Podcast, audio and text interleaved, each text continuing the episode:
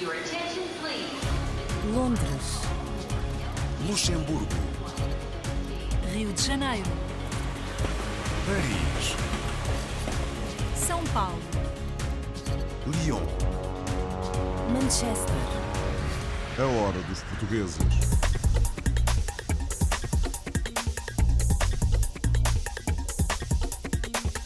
Bem-vindos à edição semanal da Hora dos Portugueses. Hoje sabemos como está o ensino do português no Luxemburgo, acompanhamos as celebrações do Dia de Nossa Senhora da Mó, em São Paulo, testemunhamos o peso que um português tem no estado norte-americano da Flórida e a paixão de uma portuguesa na Suíça pela fotografia. Por fim, fazemos o retrato de Maria João Maciel, nomeada Associate Dean na Universidade de York, em Toronto. A hora dos portugueses. Rio de Janeiro, Paris, Luanda, Delhi, Cairo, Macau, Oslo, Kiev, Buenos Aires, Toronto, Nova York, Berlim. Luxemburgo.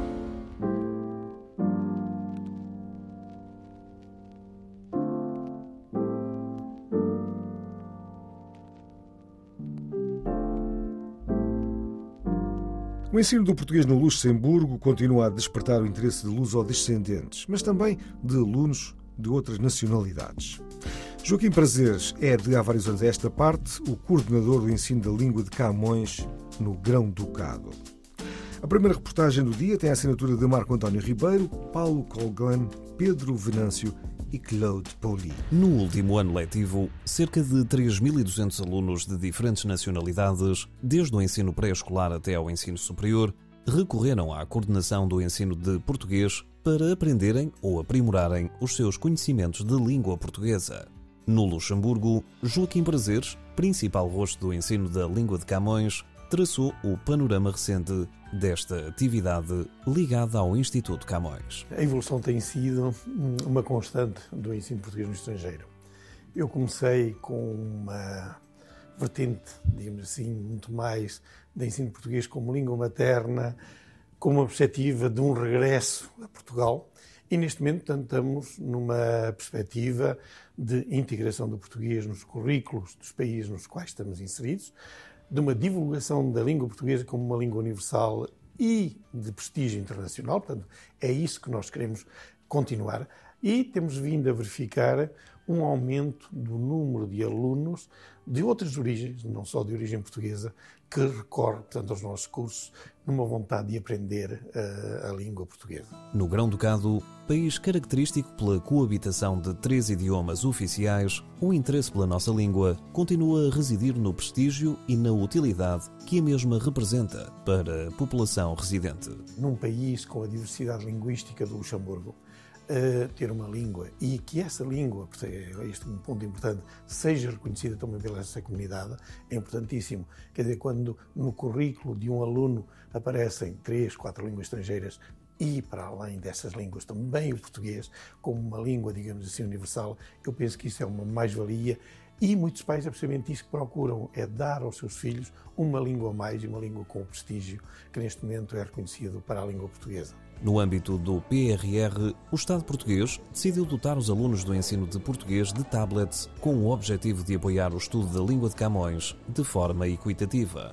Estudantes das cidades do Luxemburgo, de Differdange e de Bettendorf foram os primeiros a receberem os dispositivos, uma ferramenta útil para quem aprende, mas também para quem ensina. Na prática, vão permitir, portanto, um acompanhamento muito melhor da parte dos professores, portanto, uh, esta experiência também de, e esta iniciativa vai abrir uh, a, a possibilidade a alunos que, por motivos uh, de distância em relação aos cursos, não se possam frequentar com a regularidade que eventualmente isso uh, seria necessário. E, ao mesmo tempo, portanto, também a possibilidade de termos plataformas vocacionadas, portanto, concebidas uh, para o ensino português no estrangeiro. Plataformas que, cada vez mais, abrirão caminho àqueles que, por exemplo, pretendem prosseguir estudos superiores em Portugal ou num dos países de língua oficial portuguesa. Portanto, tivemos alunos desde o nível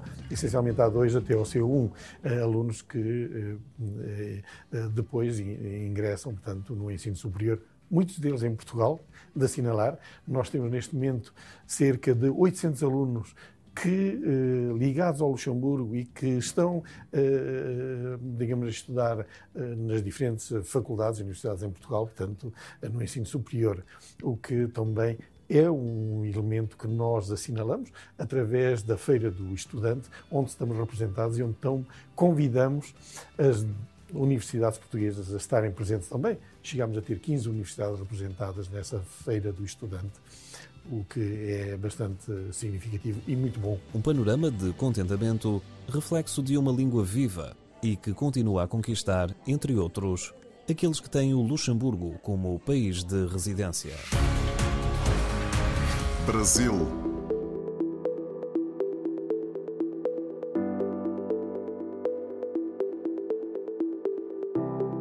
No Aroca São Paulo Clube, o dia de Nossa Senhora da Mó é comemorado com enorme refinamento. A programação da efeméride teve início com uma missa de homenagem à Santa, realizada na capela do clube.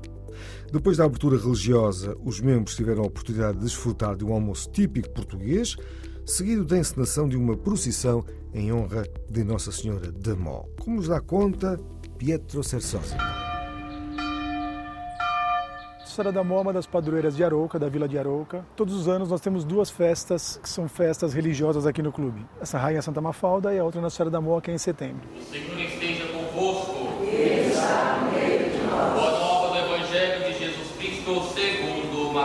Então nós celebramos a missa, vai começar agora o almoço, a bacalhau Arouquense, que é uma das mais famosas aqui da comunidade portuguesa do estado de São Paulo. Vamos ter hoje a apresentação também do rancho folclórico Arouca São Paulo Clube, vamos ter como se fosse uma romaria no salão, inclusivamente com uma, uma procissãozinha com o andor, com a Nossa Senhora da Mó andor e desfile de trajes como são feitas nas romarias e farnel e essas coisas todas que são feitas na romaria.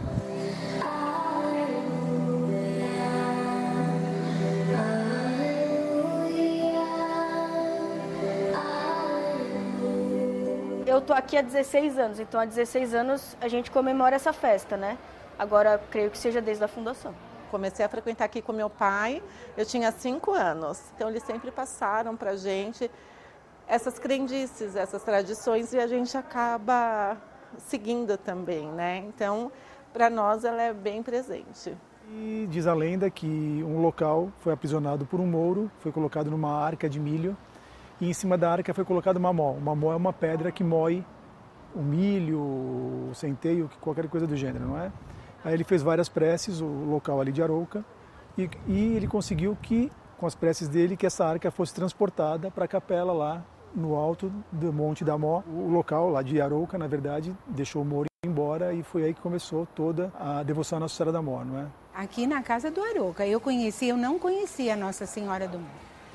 Quando a conheci, quando nós fomos fazer o Santiago de Compostela, nós fomos lá também, na igreja dela.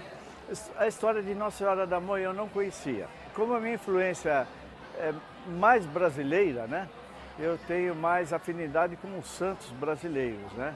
Que são venerados aqui no Brasil, entende? E a Nossa Senhora da Mó, eu fiquei tomando conhecimento dessa santa aqui no Clube Arouca.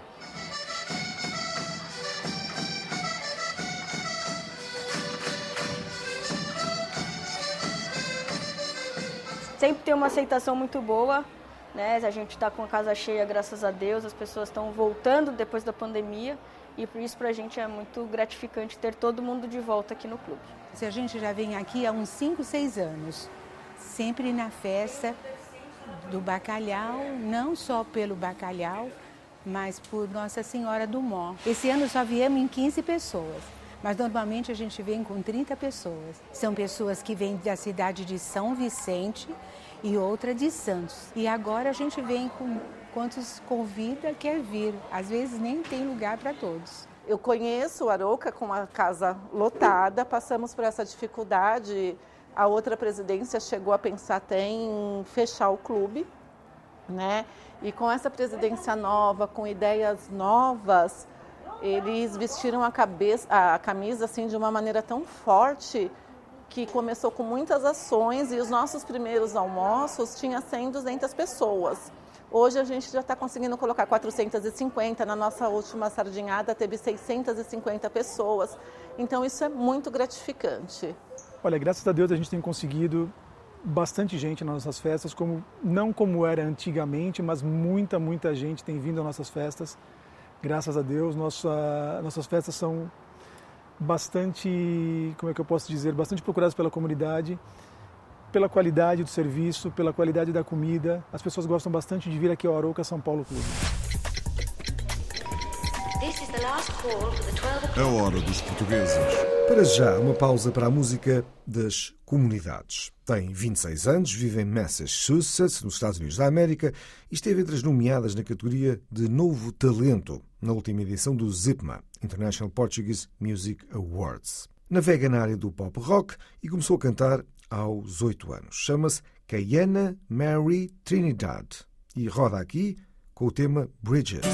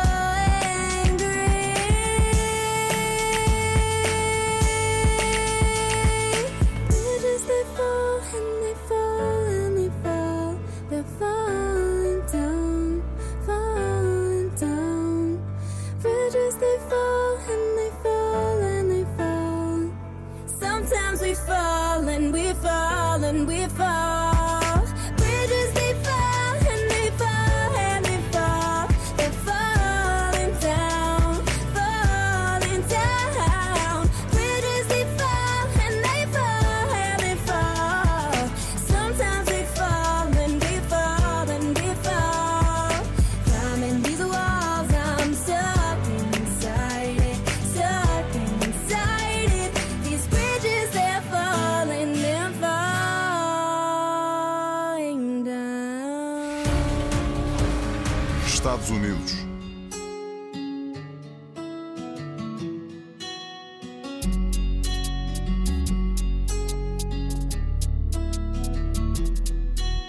Em Palm Coast, na Flórida, a gráfica de um português, Fernando Carneiro, natural de Chaves, é responsável pelo design e produção de sinalética para vários estabelecimentos comerciais e até para o governo local. Uma história para ouvir agora na Hora dos Portugueses. Eu adoro Chaves, aquela ponte romana, onde é que eu nadei quando era criança. Posso dizer que nadei nu?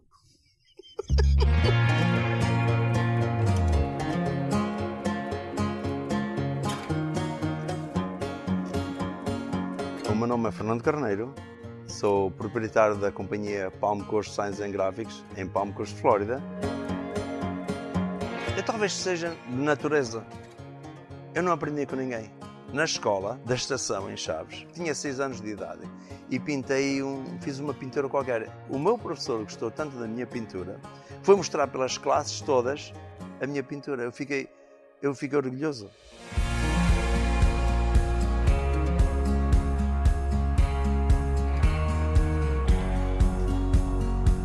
Isto é uma companhia de família.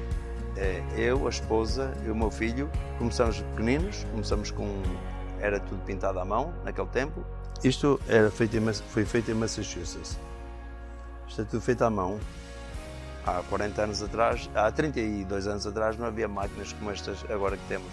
Tudo pintado à mão. Olha, quando eu pintava à mão, era tudo para o McDonald's. Fazia muito trabalho para o McDonald's. Telas aqui a América usa muito todo todo o comércio todo tem que ter muito muito muito reclame muita publicidade muito tudo. Devagarinho fomos progredindo comprado eh, comprado máquinas modernas a caminhar os tempos modernos e chegamos ao ponto de que uh, estamos aqui há 32 anos com muito sucesso uh, fazemos trabalho para todo toda a comunidade uh, incluindo o governo, fazemos muito trabalho para o governo, para o Estado da Flórida. Temos muito orgulho da comunidade, dos portugueses, temos ajudado muito a comunidade portuguesa, feito o melhor possível pela comunidade, incluindo o nosso clube. Isto é um, o Palm Harbor Shops, em Palm Coast, e a maior parte dos signs que estão aqui, dos reclamos luminosos, foram todos feitos por nós. Este também fui eu que fiz, vinyl gráficos, né? tudo feito nos vidros.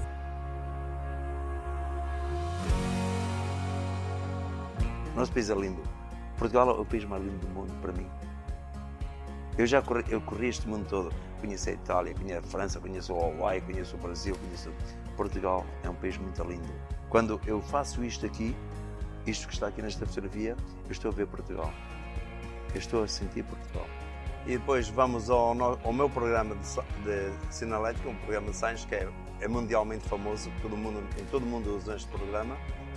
É, pomos aqui o símbolo da RTP e depois ponho à medida que quero, depois mandamos para a printer e esperamos que a tinta resolva.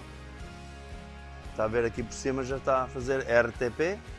A RTP é um símbolo muito lindo, símbolo da nossa, da nossa televisão portuguesa. Todo mundo aqui vê a RTP. Lindo, não é? a máquina corta. Depois de fazermos o printing, levamos para esta máquina aqui, ligamos, e vai sair do outro lado já com, com, com filme, uma, uma película protetiva que protege contra o sol, contra, contra o ambiente, contra tudo. Agora vou cortar aqui à medida que nós queremos. Vamos aplicar aqui neste vidro que fica a nova sede da RTP. Suíça.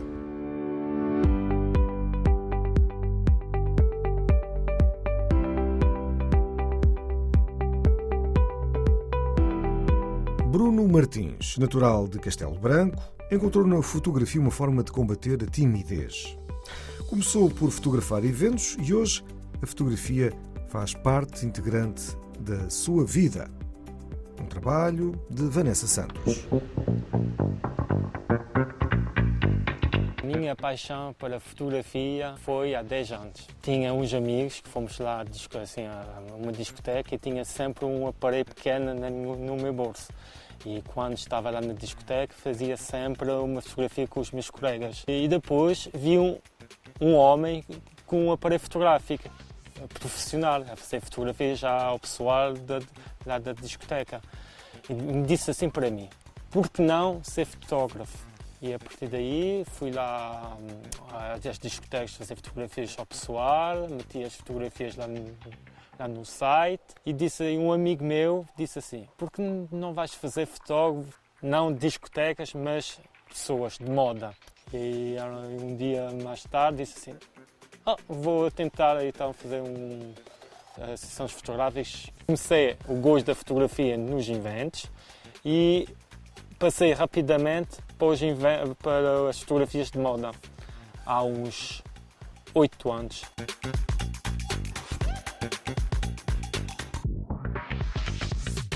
Sou uma pessoa tímida e foi esse, essa fotografia que me deitou um bocadinho essa timidez fora.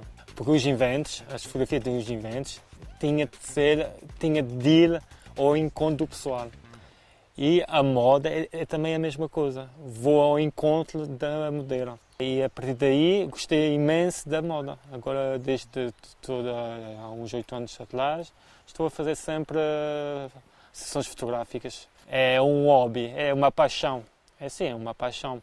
Não é, eu trabalho toda a semana e quando, tive, quando tenho tempo faço hum, as fotografias. A maior parte das minhas fotografias é, é no verão eu não, eu não sou profissional, sou amador apaixonado. A foto é uma, é uma terapia. Porquê? Porque eu sou uma pessoa, ela, uma pessoa tímida. E, e graças às fotos posso, posso ir ao encontro da, dos clientes, por exemplo. E tem que, a modelo tem que ser tem que guiar. A foto tem que ser uma história. Quando as pessoas vão ver a foto, diz: Ah, ela está a olhar para algum lado. A foto é uma terapia. Então, agora, o meu futuro é ser reconhecido, mas não profissional. Um profissional, não, um, fotógrafo amador apaixonado. E, e tentar ir para todos os países do mundo.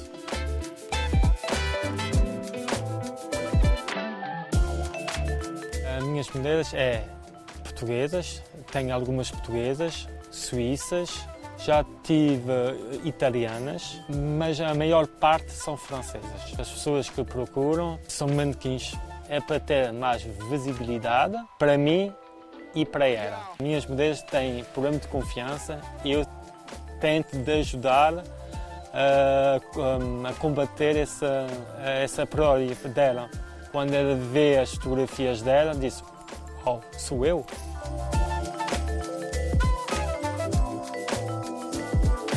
Eu noto que quando as minhas modelos vêm a, a ter comigo, as minhas fotografias tento de valorizar a minha modelo. É assim que o meu trabalho faz sentido.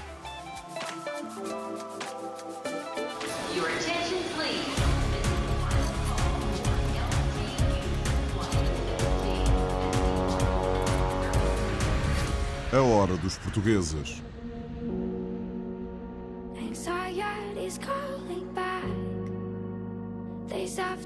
Not reaching out. And here we go again, where is my light? Hello, can someone hear me? I'm crashing down. Send help or wings, both I couldn't find.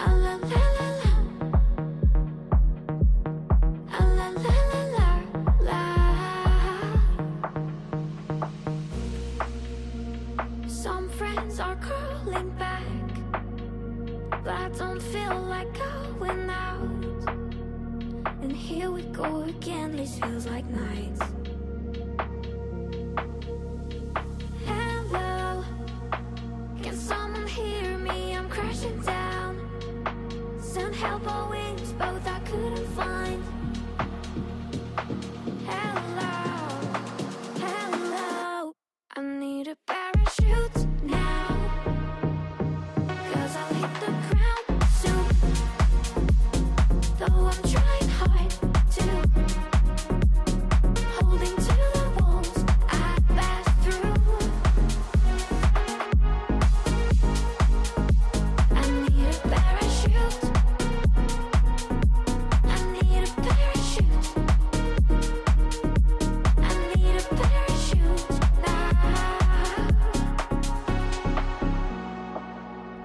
voltámos a ouvir a música da Diáspora, com um jovem produtor musical e DJ ligado à música eletrónica.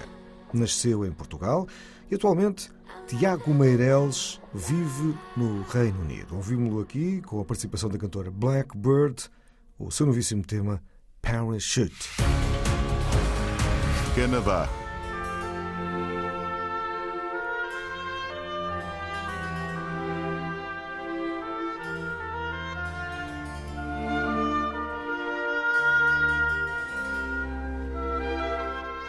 Maria João Maciel Jorge foi recentemente nomeada Associate Dean de uma das faculdades da prestigiada Universidade de York, em Toronto, no Canadá. Aqui apresentamos o percurso de vida desta mulher, açoriana, natural de Ponta Delgada, em São Miguel, que aos 18 anos resolveu partir para Toronto. O retrato é feito por Madalena Balsa e Luciano Paparella Júnior.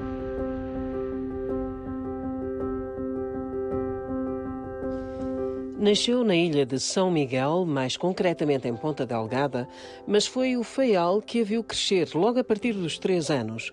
Criada no ambiente rural, na freguesia de Feteira, Maria João guarda da infância e juventude a memória das paisagens deslumbrantes das ilhas. Hoje é vice-reitora da Faculty of Liberal Arts and Professional Studies da York University, uma das universidades mais importantes do Canadá. Mas para ser quem é hoje profissionalmente, Maria João teve necessidade de partir e assim libertar-se da limitação que a geografia da ilha lhe impunha. Eu saí aos 18 anos porque eh, eu ainda cresci numa época que era um bocadinho problemático. Eu lembro-me de crescer, lembro-me de ser muito jovem e de não termos água canalizada, de não termos eletricidade. Eu também me lembro que eu não sabia o que é que eu podia ser se eu ficasse na ilha, porque a ilha naquele tempo era muito diferente, era muito pequena mesmo, ainda mais pequena do que é hoje. Então eu faria tudo outra vez de novo. E foi o tal desafio. Eu não sabia quase nada do Canadá. Eh, Eu tinha família nos Estados Unidos, em Califórnia e naquela área também muito popular em Boston e arredores de Boston. Mas eu de facto não sabia quase nada do Canadá, mas pensei que bom ser não ver o mar, ver mais do que ver o mar. Portanto, sim, eu faria tudo outra vez de novo. Veio para Toronto, corria o ano de 1989. Os primeiros anos não foram propriamente fáceis, mas o voltar para trás nunca foi opção. Eu cheguei muita, de muita maneira muito melhor preparada do que as nossas mulheres pioneiras chegaram nos anos 50 e 60, obviamente. Claro que foram eh, anos bem difíceis e muitas vezes eu pensei em regressar, mas eram pensamentos muito breves, porque regressar a quê? Regressar e fazer o quê? Portanto, eu pensei, não, eu, eu hei de conseguir. Hum, eu hei de conseguir decifrar o que é que eu quero ser. E de facto, eu trabalhei em fábricas, trabalhei como mulher de limpezas e eu consegui esse trabalho porque eu era portuguesa. Claro que eu desapontei o meu patrão, porque um dia ele pergunta-me: Are you sure you're Portuguese? E eu disse sim, porque é que pergunta? E ele disse, tu não és nada boa a limpezas. Portanto, eu fui quebrar aquele clichê que as mulheres portuguesas são todas ótimas, donas de casa, etc. Um, mas esses trabalhos também me permitiram apreciar uh, o trabalho uh, o trabalho duro foi aí que eu consegui desenvolver a minha ética de trabalho quando eu ingressei na universidade, eu tinha um filho, era mãe solteira e, de facto, o primeiro ano da universidade foi pago pelo trabalho que eu tive numa fábrica. Portanto, eu, muita, de muitas maneiras, eu tive muita sorte. Antes de assumir o cargo que tem atualmente, Maria João Maciel Jorge foi diretora do Departamento de Línguas, Literaturas e Linguística e é bem conhecido o seu permanente empenho em promover a lusofonia. Basta lembrar a Associação de Estudos Lusófonos, a que tanto se dedicou nos últimos anos. Agora, Maria João Maciel Jorge tem um outro desafio como vice-reitora. A mim o que me interessa especialmente porque eu venho de um grupo que, de certa forma, é um grupo marginalizado.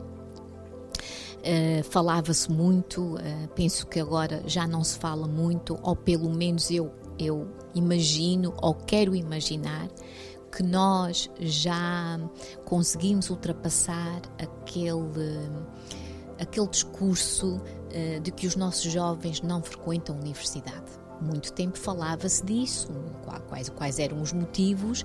Há vários motivos, mas grupos marginalizados, eh, de facto, eh, para mim, eh, são exemplos que me motivam ainda mais, porque eu venho de um desses grupos marginalizados. Porque não só eu sou portuguesa, sou açoriana, mas isso é um outro diálogo, uma outra conversa. Portanto, o, o que eu o que eu de facto quero promover é eu quero promover acesso a todos os jovens de os nossos alunos internacionais também, mas todos os jovens que pensam que a universidade não é para eles, parte do meu trabalho é fazer com que eles sonhem e com que eles diz, digam para eles próprios: se ela conseguiu, talvez eu também devia ir para a universidade. A propósito das memórias que marcaram a sua infância e que consideram um património valioso, Maria João Maciel Jorge disse recentemente, citando Daniel de Sá: Eu não sabia, mas sei agora que a pior maneira de ficar na ilha é sair dela.